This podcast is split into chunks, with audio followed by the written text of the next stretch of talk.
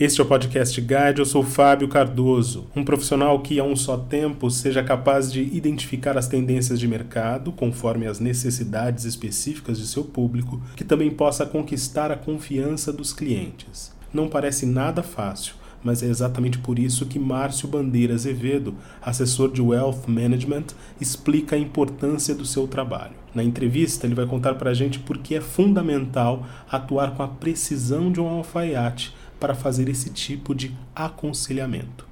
Márcio Azevedo, é um prazer tê-lo aqui conosco no Podcast Guide. Muito obrigado pela sua participação. E eu que agradeço, Fábio, o convite.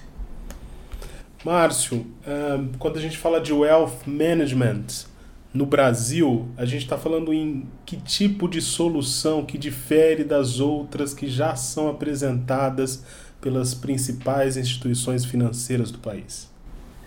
Acho que na verdade, quando você faz uma assessoria privada, personalizada para um cliente, né, onde você tem não tem vínculo com uma instituição né, só, isso abre um leque de opções.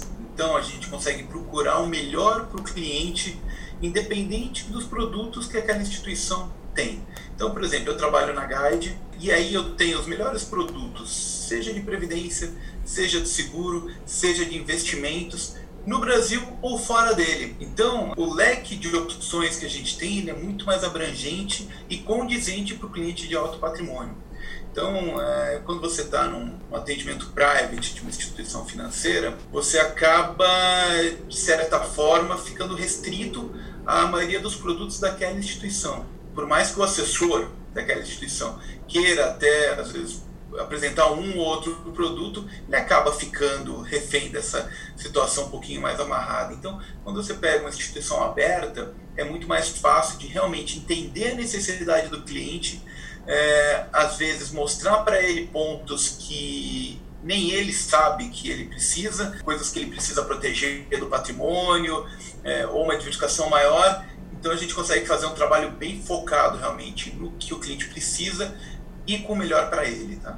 A gente está falando aqui em soluções que não necessariamente obedecem a um portfólio padrão, né? Porque as realidades são diferentes mesmo para esses grupos que têm esse tipo de demanda, é isso? É, na verdade você tem.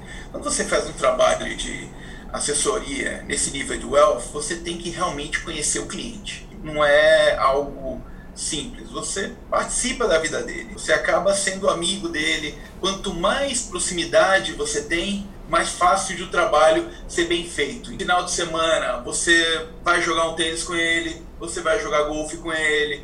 É comum é, ele te convidar para um evento de família. Então, é um relacionamento que vai sendo construído com muita confiança. Você tem que conhecer ele. Às vezes ele tem uma situação mais delicada com um membro da família, às vezes ele tem uma situação de uma separação ou uma situação profissional. Então você realmente não é algo simples. Claro que num primeiro momento você tem que construir essa relação. Mas quando a gente está falando desse nível de patrimônio e de wealth, é algo que acontece naturalmente. Então ele vai te conhecendo devagarzinho e aí quando realmente a confiança é estabelecida e ele precisa disso, ele precisa de uma pessoa que realmente ajude ele, é, ele tem o patrimônio dele que às vezes vem do trabalho, às vezes de heranças, por N motivos, mas ele precisa que aquilo seja realmente muito bem cuidado. Essa forma de trabalhar de forma muito transparente, buscando realmente os objetivos dele, e aí você se adaptando à necessidade dele,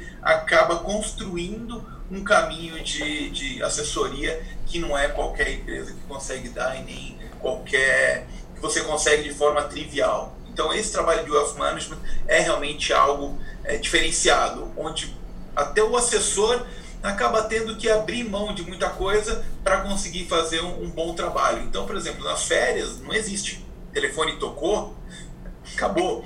Eu lembro quando eu estava eu tava viajando, eu estava na Disney com, com meus filhos, eu estava para embarcar, entrar num brinquedo quando o telefone tocou. Era um dos meus principais clientes. Eu estava na fila fazia quase uma hora. Você não tem opção. É, eu não tenho como não atender. Você acaba tendo que ficar 24 horas, final de semana, não é nenhuma nem duas vezes. Telefone toca 9, 10 horas da noite por algum motivo e que naturalmente é quando o cliente liga e nesse horário é porque realmente tem algum, algo que é muito importante que ele precisa. Então, ou você tem que viajar com ele para uma reunião. Então, é realmente algo que você tem que se jogar de cabeça e cuidar muito perto do cliente. Tá? Agora, Márcio, esse tipo de aconselhamento também obedece a uma outra dinâmica, né? Porque você ouve os argumentos dos seus clientes também, ouve as demandas, as necessidades dos seus clientes. Como é que funciona esse diálogo aí que muitas vezes uh, vai atender a especificidades bastante distintas? Eu acho que um dos segredos é saber ouvir, porque primeiro que você tem que conquistar a confiança para ele poder te falar. Então, você entra em, em pontos da vida do, do, cliente que são sensíveis. Claro que não dá para abrir, não, você tem que ser muito discreto, mas ele vai te abrir algumas coisas que são importantes num planejamento financeiro, numa eventualidade da falta dele, como é que ele quer que seja feita um, um auxílio à família. Então, tem N pontos que são muito sensíveis. O primeiro passo é realmente conquistar essa confiança e, num segundo passo, escutar muito. E é a partir das informações que ele te passa, você consegue desenhar realmente a big picture e e procurando de forma muito sensível, porque são clientes que exigem uma demanda, uma já tem praticamente, são clientes que normalmente já tem tudo na vida. Então você tem que ser útil para ele de alguma forma. É muito escutar e conseguir se adaptar às necessidades dele e ter a confiança para às vezes ele te falou, Márcio, eu acho que é A. E se você tiver muita certeza que é B, saber realmente é, chegar num ponto de equilíbrio onde você consiga mostrar que é B sem ter nenhum tipo de conflito, porque isso não pode acontecer. Eu estou lá trabalhando para ele, ele é meu cliente. Então você conseguir fazer esse meio de campo e mostrar, mas será que talvez, porventura, todavia, e aí você consegue é, acabar criando a confiança onde ele, no final, muitas vezes ele me liga e fala, Márcio, o que, que eu faço? Me ajuda aqui. E normalmente é uma pessoa que tem uma autoconfiança muito grande devido ao patrimônio dele e a situação econômica financeira dele. Márcio, vou pedir para você compartilhar pelo menos algumas dessas histórias que você que você tem com base na sua trajetória profissional de aconselhamento. Tem diversas, né? Vamos citar algumas, né? Um cliente que era uma pessoa simples e do nada ele herdou um recurso muito grande de um familiar que ele não tinha contato. Então, esse daí você já acabava tendo uma proximidade e foi algo mais simples. Então, o teu trabalho é você ser realmente muito consciente, você ser muito é, pé no chão para conseguir mostrar para ele que esse dinheiro tem que ser cuidado, né? Porque normalmente quando você já tem muito dinheiro, você tem um padrão de vida e consegue se adaptar. Agora, quando vem muito dinheiro, é, você quer comprar e conquistar muita coisa, né? Então, é um trabalho de, de realmente estar no lado do cliente. Tem aquele outro cliente que, por exemplo, ele é dono de uma empresa de segurança aqui do Paraná, é, é um cliente muito grande e é um cliente que também quando ele deu o primeiro passo comigo, foi até. Era um cliente que abriu uma conta, transferiu 200, 300 mil reais, né? E eu achei que aquele dinheiro era todo dele, né? Veio por indicação, então você cuida dele, tá perto dele. Eu me lembro que ele me mandou um e-mail mandando aplicar num produto onde eu falei: é, sinto muito, mas eu não consigo fazer isso. É o teu patrimônio, mas com base em tudo que está acontecendo na economia, não tem sentido nenhum. Eu lembro que eu estava com a minha mulher, quando eu, quando eu respondi para ele, e eu falei, é... e ela olhou para mim e falou: você vai perder o cliente. Eu falei: eu posso até perder o cliente, mas eu preciso dizer tudo o que eu acredito para cuidar dele. Se perder, perdeu, faz parte. E aí, o telefone tocou no dia seguinte, né? Era ele. Ele falou: vem aqui na minha empresa. Fui lá e aí ele falou: bom, gostei do que você falou e da tua postura. E ele abriu. Era uma carteira de mais de 10 milhões de reais, tudo num banco, super mal alocado. Ele falou: agora você vai me assessorar. E a partir daquele momento, e eu não tinha a menor ideia que era um cliente daquele patrimônio, daquele tamanho, a gente é amigo até hoje, isso faz mais de 10 anos. Então, é, são casos onde você vai fazendo um trabalho realmente de, de aproximação e ficando muito próximo. Agora, Márcio, tem um outro episódio que você me revelou nos bastidores envolvendo seguro de vida. Eu queria que você compartilhasse com os nossos ouvintes um pouco dessa experiência. Na verdade é o seguinte, quando a gente trabalha com alta renda, normalmente as famílias se sentem muito protegidas por causa do alto patrimônio, né? É, elas chegam num ponto onde falam, eu estou blindado, mas na verdade é necessário fazer um, um planejamento realmente no detalhe. Eu vou contar aqui um exemplo de uma família um poder aquisitivo extremamente alto que eu tinha, e aí numa determinada data, o patriarca acabou falecendo. O que, que acontecia? Todo o patrimônio estava no nome dele. A esposa tinha um certo valor, as filhas também tinham um certo valor, os filhos também tinham um certo valor em conta, mas nada relevante a ponto de manter o padrão familiar que eles tinham. Todo esse dinheiro foi bloqueado, foi para inventário e aí a família não teve mais contato com ele. Que, que acontece? Não tinha nenhuma reserva de emergência que fosse disponível para o resto da família. Se essa família tivesse previsto a necessidade de um seguro de vida para cuidar dessa transição, a transição teria sido bem mais leve. Tá? A família teve que vender carros, entregar carros para advogados para conseguir fazer é, o processo de inventário, pegar dinheiro emprestado para pagar o ITCMD, inclusive, embora por decisão judicial você consiga ter acesso até parte desse patrimônio, mas não foi o caso. Ela acabou pegando é, parte do, desse valor que tinha que pagar com um familiar próximo. Então, eu sempre falo para os clientes prever. Primeira coisa, quando alguém muito importante da família, principalmente patriarca, parte, é, é importante preservar a família pelo menos por, durante um ano da questão financeira, porque você já tem a parte sentimental que é muito forte. Então, se você ainda tiver que se preocupar com as contas que vão chegando ao longo desse tempo, é realmente uma dor muito grande para a família. Então, eu sempre falo para o meu cliente o seguinte: prepare o seguro de vida com um ano dos gastos da família,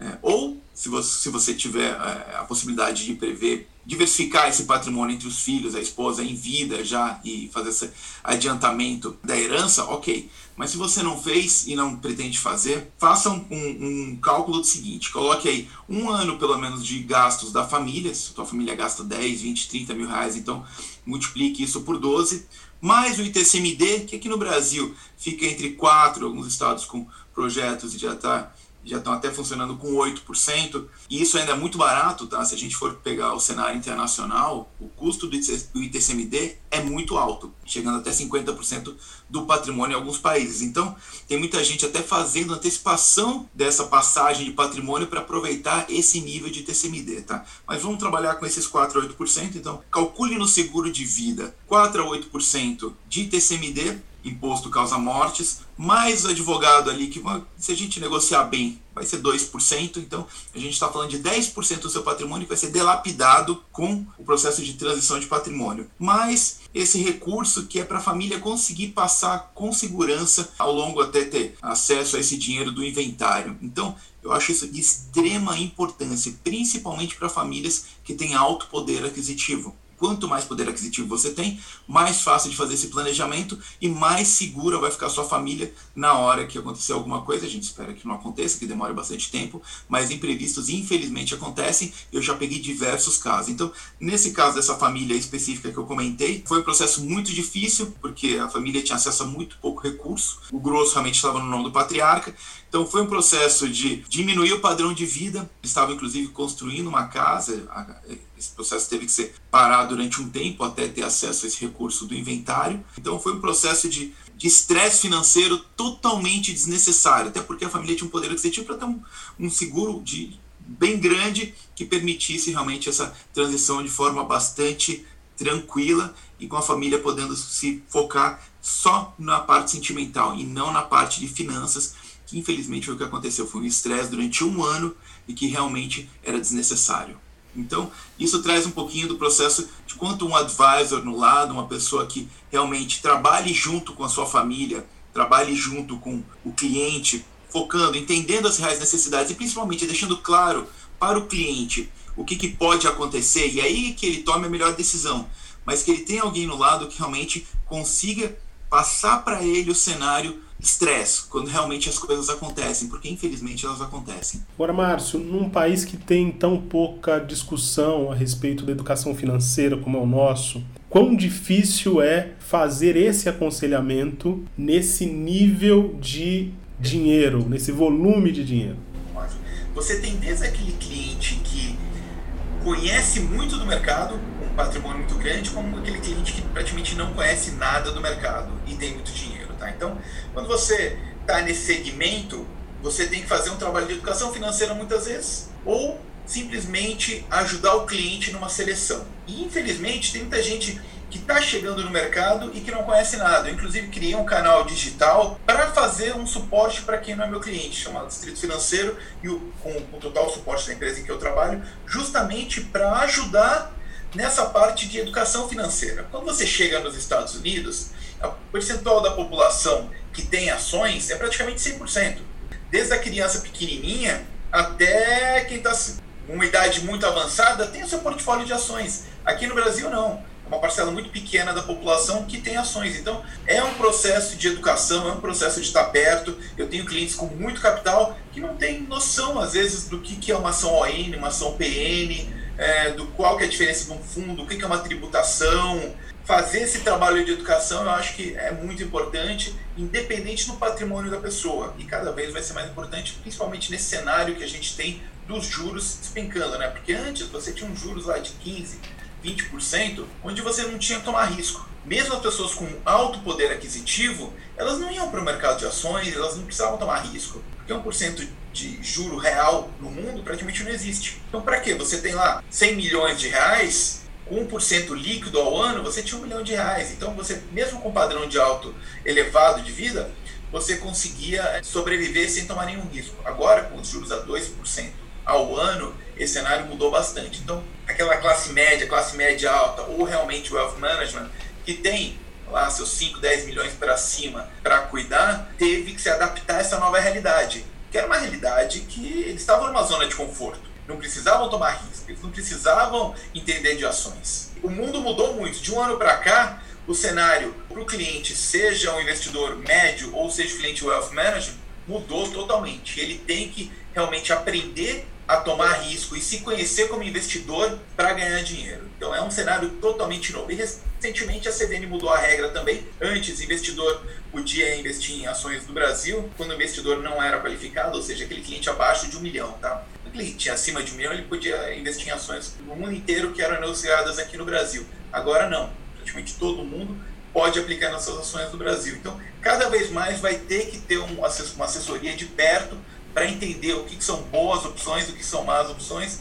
e qual que é o risco que o cliente está tomando. Márcio, tendo em vista os produtos disponíveis e a maciça comunicação hoje disponível graças aos canais digitais, às mídias sociais, o ambiente de comunicação sobre negócios e finanças no Brasil hoje, ele está mais favorável para esse investidor de primeira viagem ou ele é mais tóxico? Eu estou perguntando aqui para alguém que está acostumado a fazer esse tipo de aconselhamento. É, eu acho que o mercado melhorou bastante, tá? A gente tem sites especializados, como a Infomone, por exemplo, eu fui um dos, dos primeiros funcionários da Infomone quando eu trabalhava no mercado financeiro e fui ajudar na, quando ele foi fundado que é uma, uma das ferramentas. Mas existem N outros sites muito, muito importantes, como Exame, que ajudam você a ter um conhecimento ou começar a entender. E aí a gente vai os canais de educação financeira, que também são muito importantes, tá? O que, que acontece? Muita gente que não era do mercado financeiro, não era profissional, acabou acabaram abrindo os canais de educação. Então, é, muita gente sem conhecimento técnico acaba passando conhecimento que ele vai ler num livro, vai ler numa revista e acaba fazendo um vídeo, fazendo alguma coisa sobre um assunto. Então, o que, eu acho que é importante? A pessoa ter discernimento sobre o que ela vai ler, o que, que ela vai dar. Hoje, é realmente a gente tem uma poluição muito grande, a gente tem um ruído muito grande na quantidade de informações, principalmente agora com a pandemia. A gente teve uma série de canais online que se abriram e então, o que eu acho que é importante? Entender quem está por trás daquela informação. Não confie cegamente. Vai ler. Aquela pessoa, o que, que ela fez? Trabalhou no mercado financeiro? Qual que é o histórico dela? O que, que ela está falando realmente faz sentido? Então, é, eu acho que quem está escutando isso, quem é o marinheiro de primeira viagem, tem que ter uma crítica. Principalmente se ele está começando no mercado de ações, onde tem muita gente de primeira viagem que acha que o mercado é fácil, ter muito cuidado com quem promete algo que é muito simples, dinheiro fácil, ganho fácil. Isso não existe. Para você ganhar dinheiro, você tem que tomar um risco da mesma proporção.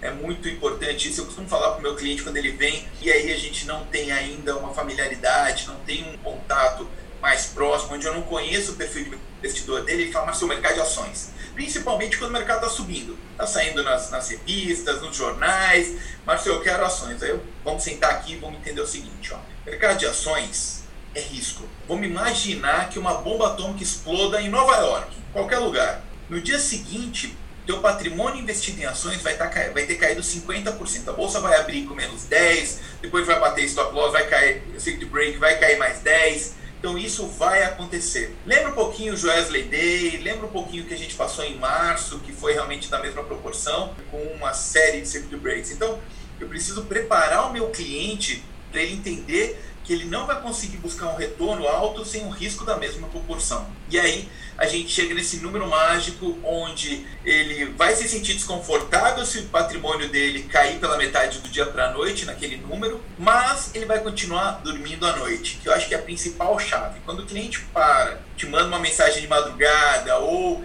se mostra desconfortável, mostra que alguma coisa está errada. É, eu tenho uma base grande de clientes e dois clientes grandes meus né, contatos pessoais que eu já tenho há muito tempo. Em março, falar, Marcelo, eu preciso tirar um pouquinho da carta de ações que eu não estou é, confortável. Eu falei, poxa, a gente conversou tanto, a gente alinhou tanto sobre essas crises que poderiam acontecer e vão sempre acontecer, porque o mercado é cíclico. Crise, euforia, crise, euforia, crise, euforia. O segredo é ter a tranquilidade, a paz para você tomar decisões racionais e não emocionais. Quando você toma a decisão racional, você vai querer comprar Petrobras por 10 reais, em vez de comprar por 20, 30, quando está euforia. E esse é o trabalho que eu tento fazer com meus clientes para manter 100% da racionalidade. E isso vai fazer o cliente ganhar dinheiro. Porque se ele tomar decisões com base na emoção, ele vai perder dinheiro. Quem vendeu ali na crise de março, abril, vendeu por causa da emoção. Claro que a gente não tinha ideia do tamanho da crise. Mas quando você vende uma ação depois de perder 40%, 50%, e você acredita na empresa, mostra que você tomou por uma emoção. Se você usa razão, você fala, poxa, eu prefiro comprar uma BMW por 100 mil reais que comprar por 200. Então, quando você olha e vê um ativo que realmente vale ouro, despencando e ficando barato, você usa razão. Banco do Brasil não ia quebrar. Na, na, por mais fundo, profunda que fosse a crise, grandes bancos como Itaú, Bradesco, claro, poderiam passar por uma situação mais difícil, ou uma Petrobras. Então, você tem que ajudar o cliente a discernir é, esses momentos e estar tá no lado dele. Infelizmente, dois clientes que falaram: Marcelo, ou eu te saio da bolsa ou meu casamento acabou. Então, tá bom, lamentavelmente e naturalmente, né? Passado a crise, a recuperação foi muito rápida, né? Em hipótese alguma, eu acho que ninguém conseguia imaginar esse cenário uma recuperação tão rápida. Eu sempre falo para os clientes eles trabalharem com um cenário de pelo menos um ano. Se vier uma crise dessa, que tenha tranquilidade para esperar um ano, que normalmente a gente consegue sair do buraco. Então, em 2008, na crise do subprime, a gente em oito meses já tinha recuperado praticamente todo o patrimônio de quem investia na bolsa na crise. E nessa foi muito mais rápido, né? praticamente em quatro meses a maioria dos mercados mostraram recuperação. Né? O Bovespa ainda não recuperou 100%, mas foi uma recuperação muito forte, falta mais 10, 15% ali para a gente bater nas máximas que a gente atingiu na época da crise. Márcio, com economia tão volátil como a nossa, quando o seu trabalho fica mais difícil? Eu acho que, na verdade, é, o trabalho fica difícil para quem não tem conhecimento técnico. Eu acho que o trabalho acaba ficando mais fácil porque você separa profissionais com bagagem de profissionais que estão passando isso pela primeira vez na vida. Eu estou no mercado desde 1997, então você já passou, passei por uma série de crises, crise da Rússia, crise dos tigres asiáticos, subprime, Lula sendo eleito, carta ao povo brasileiro. Então isso te leva a um patamar onde você consegue passar uma segurança para o teu cliente, mesmo num cenário tão desafiador como o que a gente está agora. E esse cenário de juros baixos é algo que a gente praticamente não viveu. Então, o meu trabalho agora, né, tanto com esse cenário desafiador no mundo, com crise, com tudo que a gente está vivendo, porque isso faz parte, isso é passageiro. Saindo a vacina, muita coisa vai voltar ao normal. Claro que a gente está saindo num outro normal depois de tudo que está acontecendo. Muita gente vai trabalhar de casa. Eu acho que muita coisa vai mudar, mas é uma crise como outras que a gente já teve. Então, acho que é muito mais o cenário de realmente mudança de paradigma dos juros brasileiros e você educar o investidor e preparar ele para esse novo mundo onde ele vai ter que tomar algum risco e não é uma crise pontual ali de risco do que esse cenário macro. A gente realmente tem uma situação difícil nos Estados Unidos, a gente tem uma eleição chegando, lá na Europa a situação também não está fácil. E o seu trabalho na Guide, o que, que você pode compartilhar conosco dessa parceria? Eu acho que é espetacular, como eu falei, né? Eu acabei criando um canal paralelo de educação financeira para ajudar quem não é meu cliente, quem nem é, eu atendo um cliente de um segmento, muitas vezes eu não, não tem como você fazer um trabalho de qualidade com um leque muito grande de clientes. E o apoio da Guide foi restrito, Márcio, vai e faz, a gente vai te dar todo o apoio, porque eu mostrei para eles a necessidade, a quantidade de pessoas que não têm a menor noção de risco que estão vindo para a Bolsa é muito grande. Então, é um processo, uma parceria de mão dupla. Eu estou na Guide faz mais de oito anos, tá? contando todo o tempo que eu estou dentro do grupo, e é realmente uma empresa onde você consegue buscar o melhor para o teu cliente de forma muito independente. E isso é, vale ouro para quem faz assessoria. Você poder olhar para o cliente, buscar o que é melhor para ele, independente de metas, independente de, do produto que mais rentabilize a casa, é, te dá uma tranquilidade para você dormir à noite, muito importante. Isso acaba fidelizando o cliente. Bem ou mal, ele sabe disso. Quando você liga para ele oferecendo um produto que não é o perfil dele, naturalmente ele vai notar que tem alguma coisa errada, você pode estar um pouquinho enviesado. Então, a Guide é 100% muito transparente nisso e eu sou muito grato e feliz por trabalhar nessa casa. Márcio Azevedo, foi um prazer tê-lo aqui conosco no podcast Guide. Muito obrigado pela sua entrevista. Eu que agradeço, Fábio. Fico disponível para você sempre que for necessário, tá? Agradeço seu tempo e agradeço a Guide por esse espaço. Esta foi mais uma edição do Podcast Guide. A nossa lista completa de entrevistas está disponível no Apple Podcasts, no Deezer, no Google Podcasts, no SoundCloud e no Spotify. E no aplicativo O Guia Financeiro, além dos nossos podcasts, você encontra muito mais conteúdo sobre o mundo da economia em diversos formatos.